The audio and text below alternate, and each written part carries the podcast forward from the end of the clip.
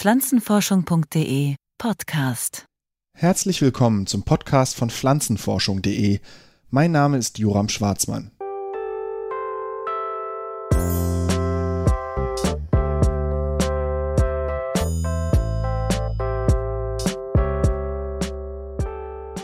In den 80er Jahren des letzten Jahrhunderts kam es zu einer beunruhigenden Entwicklung in den Palmölplantagen in Südostasien. Einige der neu angepflanzten Palmen entwickelten nicht die gewünschten Früchte und trugen stattdessen ausgetrocknete und vor allem wertlose Fruchtstände. Zu dem Zeitpunkt wurde in die Pflanzen schon viel investiert. Palmbäume werden in Gewebekultur vermehrt. Das funktioniert ähnlich wie bei einem Ableger einer Zimmerpflanze, bei dem aus einem Trieb eine komplette neue Pflanze entsteht, ohne dass ein Samen nötig ist. Die so vermehrten Palmen werden dann ins Feld gesetzt, wo es noch sechs Jahre dauert, bis eine angepflanzte Palme das erste Mal Früchte trägt. Eine lange Zeit, an deren Ende ein Teil der Pflanzen sozusagen Pech hat. Bad Karma. Trotz modernster genetischer Methoden wusste niemand, was es mit dieser spontan auftretenden Mutation auf sich hat. Erst Jahrzehnte später, im Jahr 2015, kamen Forschende dem Phänomen auf die Schliche. Ja, die Bad Karma-Mutation, Epi-Mutation ist im Gewebekultur aufgetreten und das Problem ist, die Farmer bauen die Palmen an, die vegetativ vermehrt werden. Und wenn diese Mutante, die letztendlich zu verkümmerten Blütenständen führt, sichtbar wird, dann steht die Palme schon einige Jahre. Und da muss, es mussten ganze Palmenhaine gefällt und wieder ersetzt werden. Und dann hat vor allen Dingen Rob Martinson von Cold Spring Harbor, der hat diese Mutante entdeckt und den äh, Farmern ein Tool an die Hand gegeben, mit der sie jetzt die Guten von den Schlechten unterscheiden können. Und das wurde auch in der Presse als ähm, 100 Millionen Dollar Allel und ähnliches propagiert, weil es wirklich eine große wirtschaftliche Bedeutung hat. Britta Schulz von der KWS Saat SE erzählt mir hier von der Bedeutung dieser epigenetischen Mutation. Worin genau besteht nun dieser Unterschied zwischen den Good Karma und den Bad Karma Pflanzen? Nur in einer epigenetischen Veränderung, also letztendlich nur im Methylierungsmuster. Wenn Sie die sequenzieren, das Genom ist identisch. Mhm. Es ist nur die epigenetische Veränderung. Hier müssen wir ein paar Schritte zurückgehen. Wer im Biologieunterricht aufgepasst hat, erinnert sich vielleicht noch an die Lehre der Genetik, wie sie von Gregor Mendel beschrieben wurde. Nach vielen zeitraubenden Versuchen mit Erbsenpflanzen formulierte er die Mendelschen Regeln, die noch heute Anwendung finden. Später wurde dann die DNA entdeckt und analysiert, bis wir verstanden hatten, dass ein genetischer Code, geschrieben in der Form von Nukleinsäuren auf der DNA, maßgeblich das Aussehen und die Eigenschaften von Organismen bestimmt. Auf der DNA befinden sich Genabschnitte, die Proteine kodieren und regulatorische Elemente, die bestimmen, wann und wie viel von einem Protein gemacht werden soll. Ein komplexes Netzwerk aus Regulatormolekülen kontrolliert diesen Prozess, der auch Genexpression genannt wird. Das Wichtigste ist, die Gene auf der DNA werden an die Nachkommen vererbt. Wenn man ein Gen verändert, durch natürliche Mutation oder molekularbiologische Methoden, dann tragen auch die Nachkommen diese Veränderungen. Das ist das Grundprinzip hinter der Evolution, Pflanzenzüchtung oder auch der Vermischung der Eigenschaften der Eltern, wenn sie Kinder bekommen. Nun kommt das Phänomen der Epigenetik dazu. Und was man darunter versteht, ist nicht immer gleich. Das ist nämlich ein Punkt. Also es ist ein sehr ähm, schwammig definierter Begriff und man muss eigentlich im Prinzip immer sagen, wenn man darüber redet, okay, heute fasse ich Epigenetik so auf oder so auf. Ursprünglich ist es einfach äh, Ganz generell, wie ein, können Zellen, die eigentlich dasselbe Genom tragen, unterschiedlich äh, aussehen, also unterschiedlich Gene exprimieren? Das hat mir Franziska Turk, eine Gruppenleiterin am Max-Planck-Institut für Pflanzenzüchtungsforschung in Köln, erklärt. Dann gibt es, gerade aus den Pflanzen kommen, gab es die Definition von epigenetischen Effekten als etwas, was sich über mehrere Generationen stabil, aber semistabil vererbte, was wieder umschwingen konnte. Das ist eben meiotische Epigenetik. Meiotische Epigenetik befasst sich mit den Effekten in der Keimbahn. Kurz gesagt, immer wenn sich die Zellen darauf spezialisieren, die nächste Generation zu ermöglichen, findet die meiotische Zellteilung statt. An ihrem Ende stehen dann Samen und Eizellen, die jeweils die genetischen Informationen der Eltern tragen. Und nicht nur die, auch die epigenetische Information ist hier zu finden. Wenn aus den Samen und Eizellen wieder ein neuer Organismus wird, kann auch ein Teil oder die gesamte epigenetische Information mit übertragen werden. Es gibt natürlich noch viel mehr Zellteilung, bei der Informationen von einer Zelle zur nächsten übertragen werden. Jedes Mal, wenn eine Pflanze oder jeder andere Organismus wächst, findet die mitotische Zellteilung statt, bei der auch epigenetische Mutationen an die nächste Zelle vererbt werden können. Das führt bei Pflanzen zu besonderen epigenetischen Effekten, wie mir Maike Buro von der Universität Kopenhagen erklärt hat. Ja, ich glaube, das Besondere ist zum einen die Biologie der Pflanze, zum Beispiel die Tatsache, dass einige Pflanzen sehr, sehr alt werden, das heißt eine sehr lange Lebensdauer haben und solche epigenetischen Veränderungen akkumulieren können im Laufe ihres Lebens. Auch bei der Vererbung von epigenetischen Informationen in die nächste Generation sind Pflanzen besonders interessant. In Bezug auf Forschung ist es auch sehr spannend, dass dadurch, dass wir Pflanzen ähm, leichter als zumindest manche andere tierische Systeme über mehrere Generationen mit sehr, sehr großen Anzahl von Nachkommen untersuchen können, können wir meines Erachtens ganz andere Einblicke gewinnen. Aber was sind epigenetische Informationen ganz konkret? Wir haben schon gehört, dass sie nicht im eigentlichen Code der DNA zu finden sind. Sie sind vielmehr daneben zu finden. Epigenetische Informationen verstecken sich in den Modifikationen der DNA oder den Histonen, großen Strukturen, um die die DNA wie ein Wollknäuel gewickelt ist. Diese Modifikationen, Methylierung oder Acetylierung genannt, beeinflussen zum Beispiel, wie gut andere Moleküle an der DNA binden können oder wie eng die DNA auf die Histone gewickelt ist. Und auch hier wieder zeigen Pflanzen ihre Stärke. Also die Besonderheiten würde ich sagen, dass Pflanzen praktisch alle epigenetischen Phänomene und Mechanismen aufweisen, die man in sämtlichen Organismen gefunden hat. Also ähm, Pflanzen sind von daher ein unheimlich gutes Modell, um epigenetische Prozesse zu verstehen, waren, würde ich sagen, auch Vorreiter in der DNA-Methylierungsanalyse. Ähm, aber es gibt auch ganz, ganz viele andere Prozesse, die man in Pflanzen ursprünglich gefunden hat und äh, ja, jetzt auch in Pflanzen studieren kann. Also.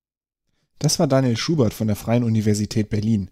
Er hat mir auch erzählt, welche Prozesse von epigenetischen Informationen beeinflusst sein können. Forschungsgebiete oder Interesse ist ähm, generell Gedächtnisprozesse in Pflanzen, also sei es im Rahmen von Entwicklung, Entwicklungsprozessen oder auch im Stressgedächtnis in Pflanzen, also wie sich Pflanzen sozusagen an einen Stress erinnern können, um dadurch eine erhöhte Resistenz gegen zukünftige Stress zu erreichen.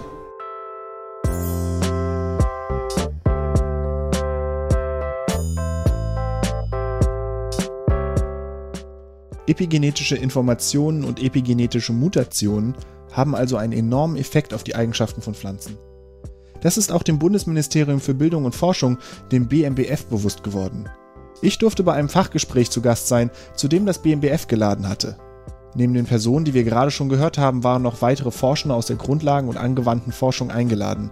Außerdem wurden auch Vertreterinnen und Vertreter der Industrie eingeladen, die aktiv Pflanzensorten entwickeln und testen. Ich habe Markus Günel vom Projektträger Jülich gefragt, welche Funktion so ein Fachgespräch hat.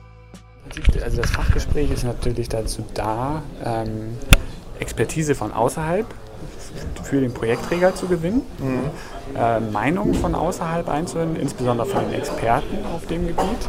Ähm, und die uns dann diese Meinung oder ja, die, die sollen uns dann weiterhelfen, äh, bestimmte Forschungsideen oder Forschungsprogramme weiterzuentwickeln bzw. entstehen zu lassen, ja. wie in diesem Fall. Ne? Das ist ja was ganz Neues und äh, die Epigenetik haben wir ja heute das erste Mal mit aufgegriffen. Wir haben uns natürlich im Vorfeld auch schon Gedanken gemacht zu dem Thema ähm, und äh, mit dem Thema beschäftigt. Aber äh, ja, letztendlich sind wir natürlich immer auf, auf externe ähm, Experten auch angewiesen und ähm, deshalb findet heute hier dieses Fachgespräch äh, statt.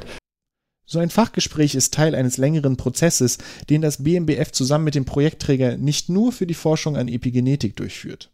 Im nächsten Schritt hoffen wir, dass wir ja, die Ergebnisse, also alles, was wir hier so an Notizen aufschnappen, auch äh, ähm, ja, mitzunehmen. Dann werden wir das ähm, ja, beim Projektträger besprechen intern und dann gucken, äh, was wir daraus machen können oder was, wie sich das weiterentwickelt, das Thema.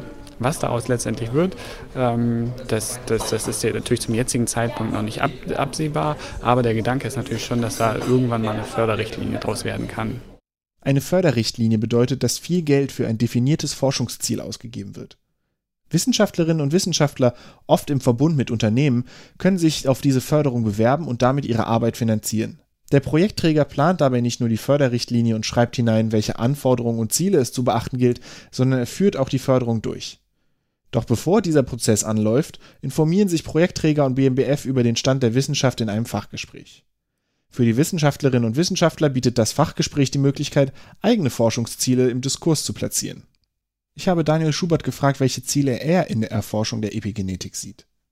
Mm, den Forschungsbedarf sehe ich vor allen Dingen darin, dass man noch nicht so ganz versteht, wie stabil ist überhaupt epigenetische Vererbung. Also es gibt, sagen wir mal, Projekte oder Beschreibungen, Ergebnisse, dass Epigenetik mal über Generationen hinweg vererbt werden kann, dass es aber auch nur über sagen wir, mehrere Tage während der somatischen Entwicklung ähm, stabil ist. Und was das kontrolliert, ist für mich ähm, eine ganz, ganz interessante Fragestellung. Und natürlich, wenn ich verstehe, wie es funktioniert, kann ich damit vielleicht auch den Prozess selber kontrollieren. So ein Fachgespräch bietet auch viele Möglichkeiten der Vernetzung, was Franziska Turk für ihre Forschung an der Blütenbildung am Herzen liegt. Also wir arbeiten an dem, an dem Florigen, an diesem Blühgen, was aber nicht nur die Blüte beeinflusst, sondern auch ähm, im Prinzip die, die Struktur der Blüte und in gewisser Weise auch den Ertrag. Wenn man das Gen ausschaltet, hat man spätblühende Pflanzen, die aber auch wenig Samen bilden.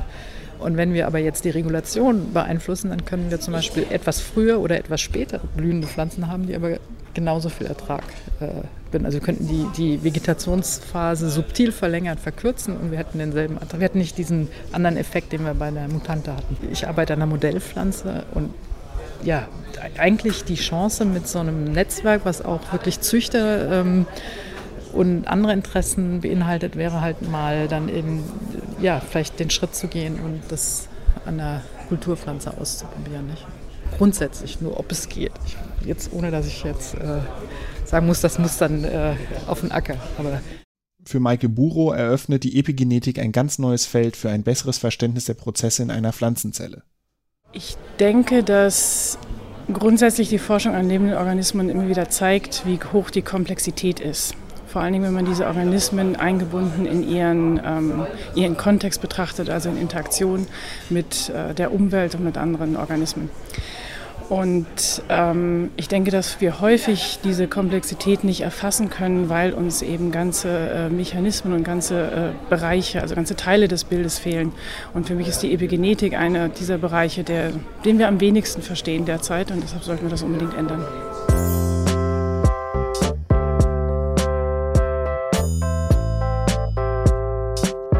Jede Forschung birgt Herausforderungen. Egal ob DNA-Entschlüsselung oder die Suche nach neuen Wirkstoffen in Pflanzen. Der Prozess war schon immer herausfordernd. Bei der Untersuchung und vor allem der Nutzung epigenetischer Mutationen kommt hinzu, dass Veränderungen an vererbbaren Eigenschaften rechtliche Probleme mit sich bringen. Im Sommer 2018 hat der Europäische Gerichtshof entschieden, dass alle neuen Methoden zur genetischen Modifikation, selbst welche, die von natürlichen Prozessen nicht unterscheidbar sind, dem Gentechnikgesetz unterliegen. In der Praxis ist das von einem Verbot nicht zu unterscheiden, denn die regulatorischen Anforderungen sind so hoch, dass eine wirtschaftliche Nutzung von mit neuen Methoden veränderten Pflanzen in Europa kaum möglich ist.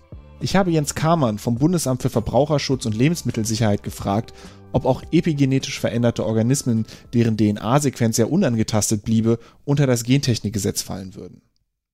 Das ist bisher noch eine ungeklärte Frage.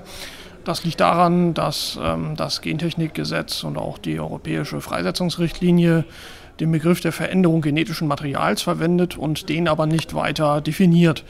Die Europäische Lebensmittelsicherheitsbehörde EFSA hat in der Vergangenheit jedenfalls darauf abgestellt, dass es sich dabei um die Nukleinsäuresequenz handelt. Aber das kann man unter Umständen auch anders sehen. Epigenetische Variationen verhalten sich aber eben anders als genetische Modifikation. Das könnte auch ein Vorteil bei der Beurteilung sein.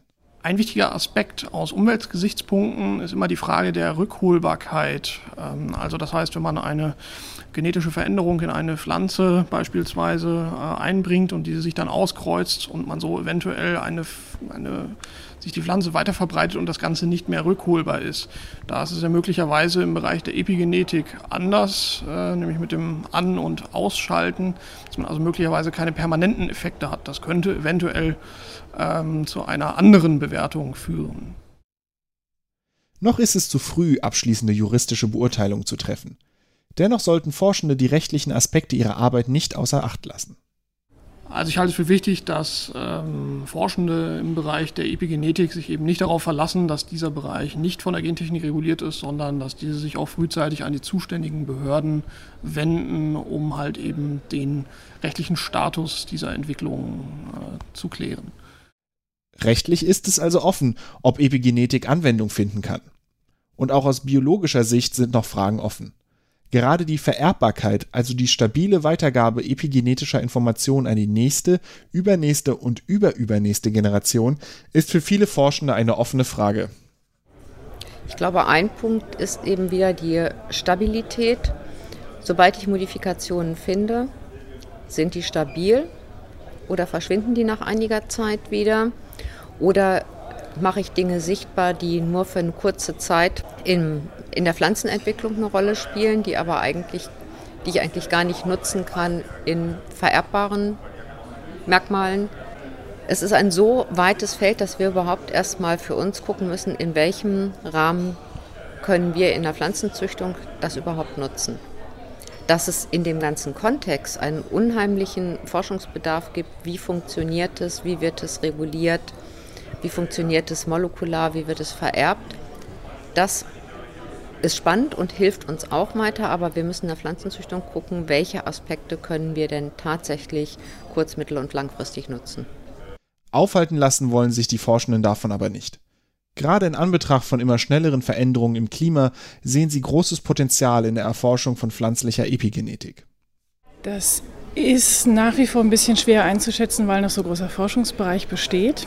Ähm, ich denke aber vor dem Hintergrund, dass uns auch unsere Nutzpflanzen ähm, immer ähm, extremere und auch sich dynamisch verändernde Bedingungen erfahren, denke ich, dass wir in der Zukunft, wenn wir über Nutzpflanzen und deren Weiterentwicklung nachdenken, auch überlegen müssen, ob wir eine Möglichkeit finden, die Plastizität, die Pflanzen ausmacht, zu nutzen. Und ich denke, dass Epigenetik dieser Plastizität zu einem großen Teil zugrunde liegt. Die Epigenetik bietet Potenzial, das hat man ja heute auch bei den, von den Züchtern gehört, aber ähm, es liegt noch eine ganze Menge Arbeit vor uns, ganz besonders äh, die Herausforderung einmal Verständnis zur Stabilität von epigenetischen Ereignissen, also was macht die epigenetische Veränderung stabil, auch über mehrere Generationen möglicherweise. Ähm, und äh, ja, die, die, epigenetischen Mechanismen, äh, wie die bestimmte Merkmale beeinflussen, beziehungsweise wie ein bestimmter epigenetischer Me Mechanismus eine bestimmte Genexpression reguliert. Ähm, also das denke ich, das habe ich hier heute schon rausgehört, äh, dass das wichtige Themen sind, die ähm, auch weiter verfolgt werden sollen.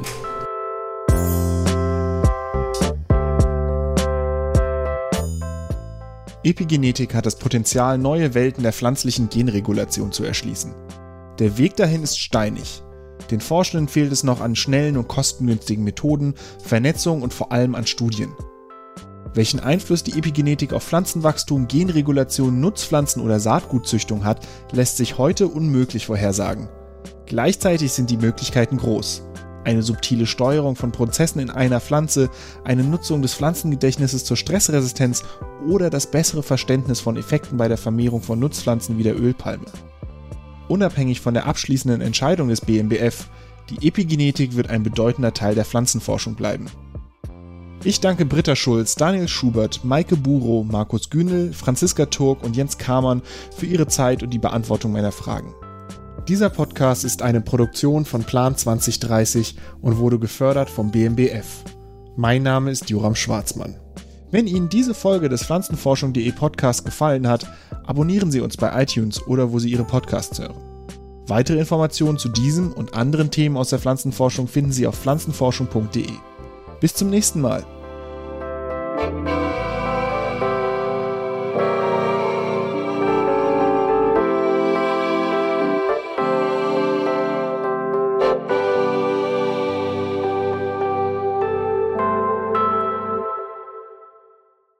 Pflanzenforschung Podcast. Eine Produktion der Redaktion pflanzenforschung.de